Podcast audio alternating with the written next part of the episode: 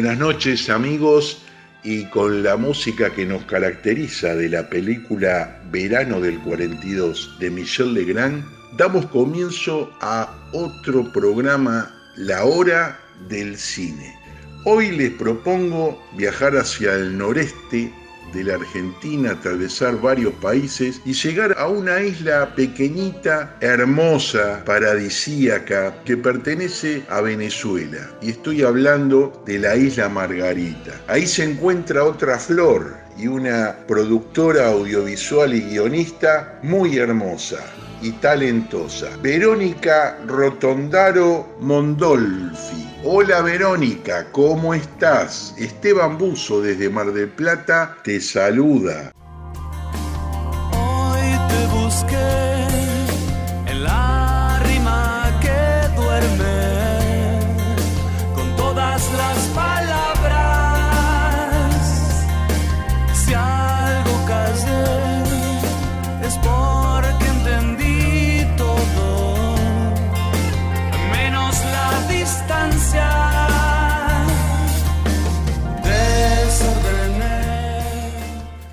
Hola Esteban, bueno, emocionadísima de estar con ustedes. Particularmente tengo una debilidad por Argentina, ya que viví allí por un año, tengo familiares allí y bueno, Mar del Plata, eh, la amo y la adoro, estuve allí también. Gracias por invitarme. Querida Verónica, quisiéramos comenzar esta entrevista conociéndote un poco desde tu infancia, cuáles fueron tus primeros años, la escuela secundaria, alguna anécdota que tengas por ahí, con quién las pasaste, ese tipo de cosas. Wow, qué, qué bella pregunta, Esteban, me encanta.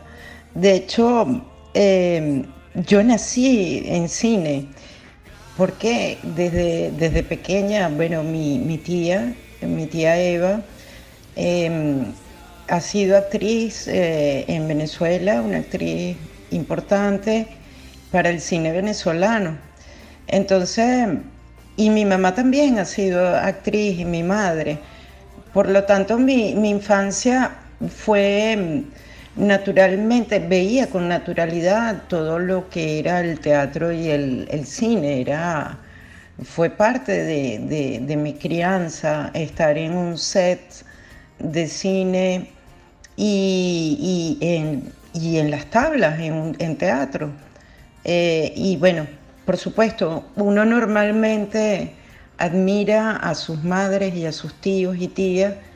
Y bueno, por supuesto, en este caso específico, eh, la admiración era así como, como mágica, más aún mágica. Eh, porque, bueno, era ver a mi tía representando todos estos personajes y a mi madre misma. Eh, fue una, entonces en ese sentido, una infancia muy, muy llena de color y de tonos y de emociones, de emocionalidad también. Por otro lado, también mi padre eh, fue piloto y con él viajamos mucho por Venezuela. Entonces allí había más color aún, que era toda, toda esa tonalidad que, que aporta la geografía venezolana. En ese sentido tuve una infancia sin lugar a duda muy afortunada. Qué bonito, o sea que naciste, digamos, tu cuna estaba formada por la actuación en líneas generales y por los viajes. Podríamos decir que eran un trotamundo del espectáculo, me encanta. Y bueno, y después calculo que empezaste la escuela primaria y la escuela secundaria, ¿dónde fue eso?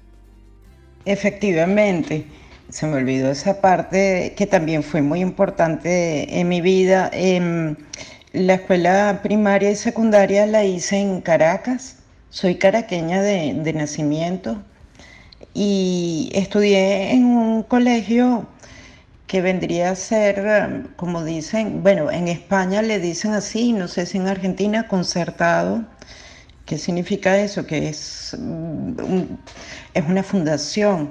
Hay que pagar, pero es un pago como muy simbólico, porque es bien económico para, para que sea eh, en un sentido, digamos, eh, social muy igualitario. eh, para que fuese accesible a, distintas em, familias de, distintas situaciones económicas. Entonces, estudié también en un colegio, y es un colegio que, que fue fundado por, por una persona que es bien emblemática en la historia venezolana, que era el doctor Rafael Vegas, que fue eh, uno de los precursores de la libertad contemporánea venezolana, que fue uno de los que luchó contra la dictadura del de, general Gómez a principios del siglo XX. Entonces, digo todo esto porque también, mm, paralelamente a ese entorno muy libre que vivía eh, en el cine y en los viajes que mi papá nos aportaba, también vivía mucha libertad en, mi colegio, porque tenía esta filosofía de, igualdad y de libertad que, traía pues con todo ese legado que nos dejó el doctor Vegas, que fue un, gran luchador por la libertad de Venezuela en aquel entonces. Entonces, eh, crecí con eso, con esos ejemplos ¿no? de, libertad y, e igualdad eh, en esas, y de humanismo. Entonces, eh, fui muy libre. el colegio siempre nos, nos estimulaba a tener lecturas también bajo este sentido, bien de, que fomentaban el espíritu crítico.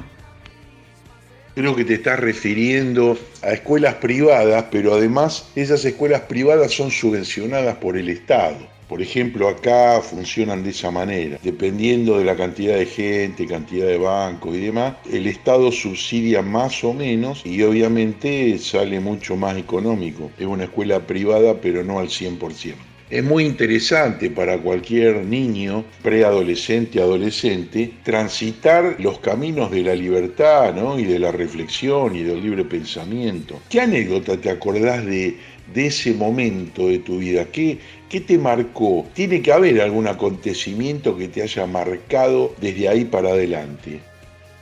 Qué, bonita pregunta, eh, Esteban. Sí, desde, desde primaria, desde la escuela primaria, los mismos trabajadores de, la escuela, sus hijos estudiaban con nosotros. Entonces, durante toda una vida, toda esa etapa de la vida, digamos, tan importante, desde pequeñitos hasta el, el último año de bachillerato, estudiamos todas estas personas durante años tras años juntas, eh, que probablemente tuviésemos una diferencia, digamos, en cuanto a lo económico, pero lo que realmente eh, importaba allí era la experiencia de vida que, que compartíamos todos. Entonces, sin lugar a duda, el momento más hermoso y que, siempre lo voy a guardar con, mucho cariño y, amor es el momento en que nos graduamos de bachiller y donde todos celebramos no durante una semana, sino varias semanas, todos juntos en las distintas casas, en distintos lugares de Caracas, en distintos barrios, como dicen ustedes, de Caracas, unos más adinerados que otros, pero eso no importaba. Eh, lo que importaba era la alegría y, bueno, esa fuerza que uno tiene a esa edad, ¿no? Y la ilusión y la emoción de que cada quien iba a comenzar luego su carrera universitaria. Eh, por supuesto que eso es algo inolvidable. Eh, eso es algo que, eso es de los recuerdos que uno más atesora, ¿no? Eh, bueno, es que te lo cuento y, me emociono todavía como si fuera aquella chica de 17 años. Y bueno, eso es muy bonito. Yo lo que podría, según esta experiencia que he tenido, es que se, tienen que integrar los mundos, sin lugar a duda. los que tienen más, los que tienen menos, los que tienen más o menos porque eso al final del día es lo que menos importa, sin lugar a duda, y así suene a un lugar común. Lo que nos hace humano es mm, eso, vivir, compartir y, y compartir una emocionalidad bonita en este sentido. Tú te refieres a la integración, a la no igualdad, porque somos todos seres distintos, pero sí a la igualdad de oportunidades, ¿no? Que eso es donde tienden todas las políticas sociales. Bueno, ¿y después qué hiciste? ¿Universidad donde en Caracas? Muy buena acotación, Esteban, efectivamente a la integración, mejor dicho, imposible. Sí, Esteban, hice universidad, bueno, luego de graduada de bachiller, Mm, yo siempre supe, esto va a sonar cómico, pero es que es verdad, siempre supe que no iba a tener hijos. Y esto no es ningún juicio de valor ni para conmigo misma ni para quienes tienen hijos, porque eso es algo hermosísimo. Eh, amo a los niños. Eh, cuando te digo esto es porque apenas me gradué de, de bachiller, yo siempre dije, quiero conocer el mundo. Bueno, lo sentía desde antes. Y agarré pues una, mochila y me fui a Estados Unidos. También me aventuré a, a, irme hacia el norte de, Estados Unidos. Eh, tuve la fortuna también que, de, de, tener pues el apoyo de mis padres. Y, y bueno, eh, esto tengo que siempre agradecerlo y subrayarlo. Mis padres siempre eh, han sido como, digamos, los pilares eh, y mi soporte más importante, sin lugar a dudas, durante toda mi vida. Ellos siempre me han apoyado en todo y respaldado desde todo punto de vista económico, espiritual, emocional. Bueno, con cada viaje que he hecho yo en mi vida. O sea, no podría dejar de agradecerles todo lo que me han dado en este sentido y que, que hayan apoyado esta decisión de, de, la ruta que he decidido tomar para mi vida.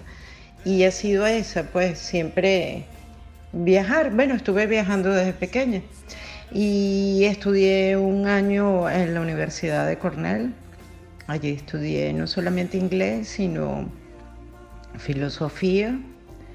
Luego regresé a Venezuela, sí, seguí estudiando por unos años filosofía y, letras, perdón, concretamente porque aquí en Venezuela sí está separado filosofía y letras en la Universidad Central de Venezuela.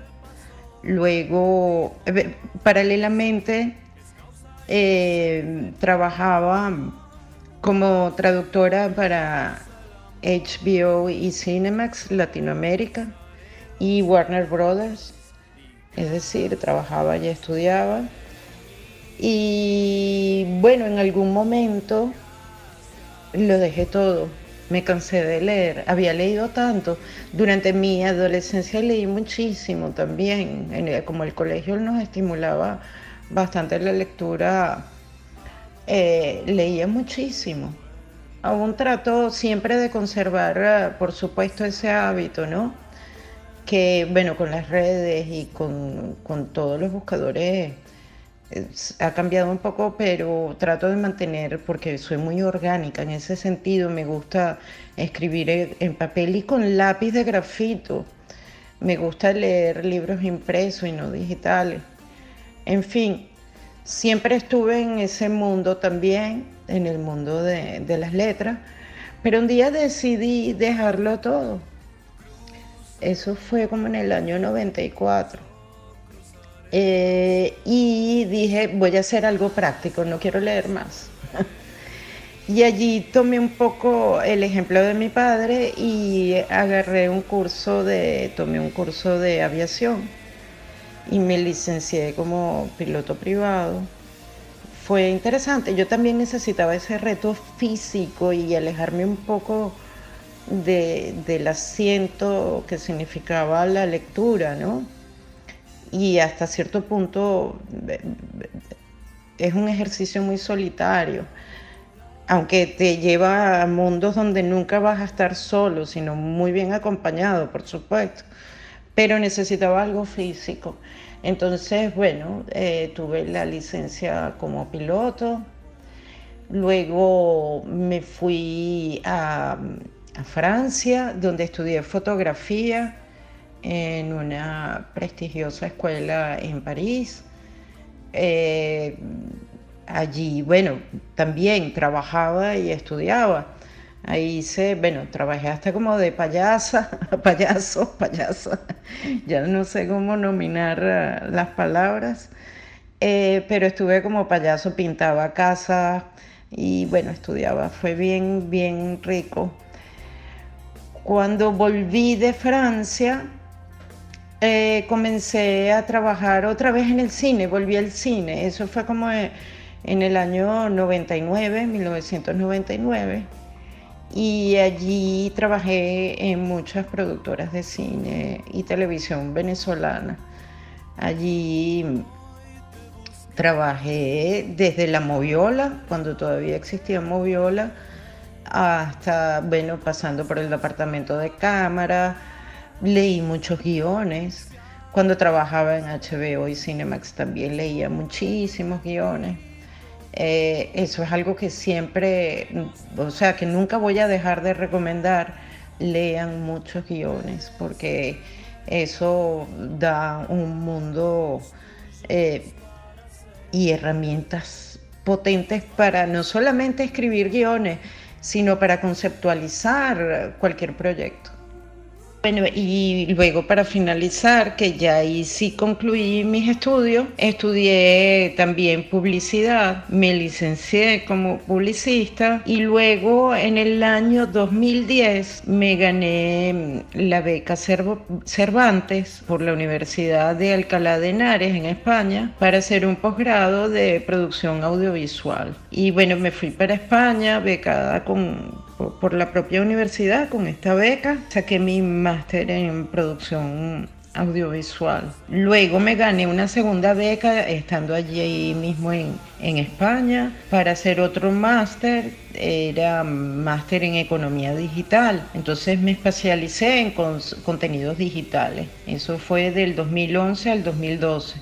Y allí con esto acabó pues mi, mi temporada de estudios podríamos decir, independientemente de todo lo que has estudiado en distintas instituciones y a nivel universitario, viste cuando en Facebook dice profesión y aprendiz de la, de la escuela de la vida, ¿no? O sea, eh, vos tenés, digamos, más información o, o has aprendido más a través del oficio, metiéndote en las productoras, leyendo guiones y demás que por ahí tomando el conocimiento en los distintos cursos o becas que te han ofrecido en la universidad. Hermoso tu relato, me encanta. Y para continuar, te preguntaría, ¿cuál fue el primer trabajo que hiciste eh, desde el punto de vista audiovisual? ¿Dónde enfocaste, digamos, el trabajo? ¿En qué función de todo el universo audiovisual? ¿Y qué fue lo que te llamó la atención de ese trabajo? Sí, efectivamente, Esteban, que, que bien dicho. Sin lugar a duda, el hacer enseña mucho y equivocarse enseña mucho más y leer, leer, leer y trabajar sin lugar a duda, incansablemente.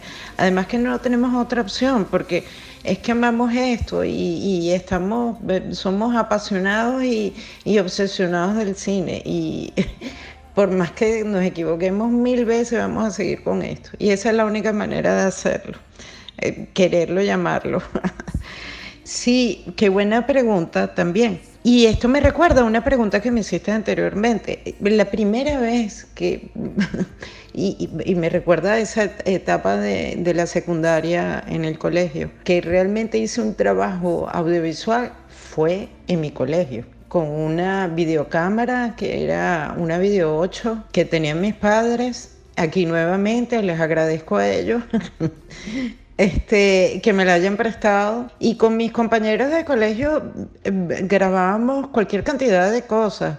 Y teníamos una, una narrativa muy torpe, sin lugar a duda. Ahí hacíamos eh, vídeos, algunos cómicos, y otros teníamos la intención real de hacer cine. Y había una búsqueda allí. Entonces ese fue mm, como que el primer trabajo. Y eso me lleva a la pregunta que me habías hecho anteriormente. Algo debe haber ocurrido en la secundaria que no lo olvides. Eso es una de las cosas que no olvido. Hicimos eh, cortometrajes muy torpes, ingenuos. Allí estaba esa búsqueda, ¿no? Eso fue uno de los primeros trabajos que recuerdo, fueron los primeros de ellos. Más adelante, siempre hubo, después de eso, la intención de hacer um, cortometrajes y, y vídeos, bueno, una cantidad de cosas, ¿no? Luego, cuando volví y esta parte se me olvidó. Yo tuve un lapso muy bonito que fue el que viví cuando volví de Venezuela, de Francia, que te había comentado anteriormente. Pasé un año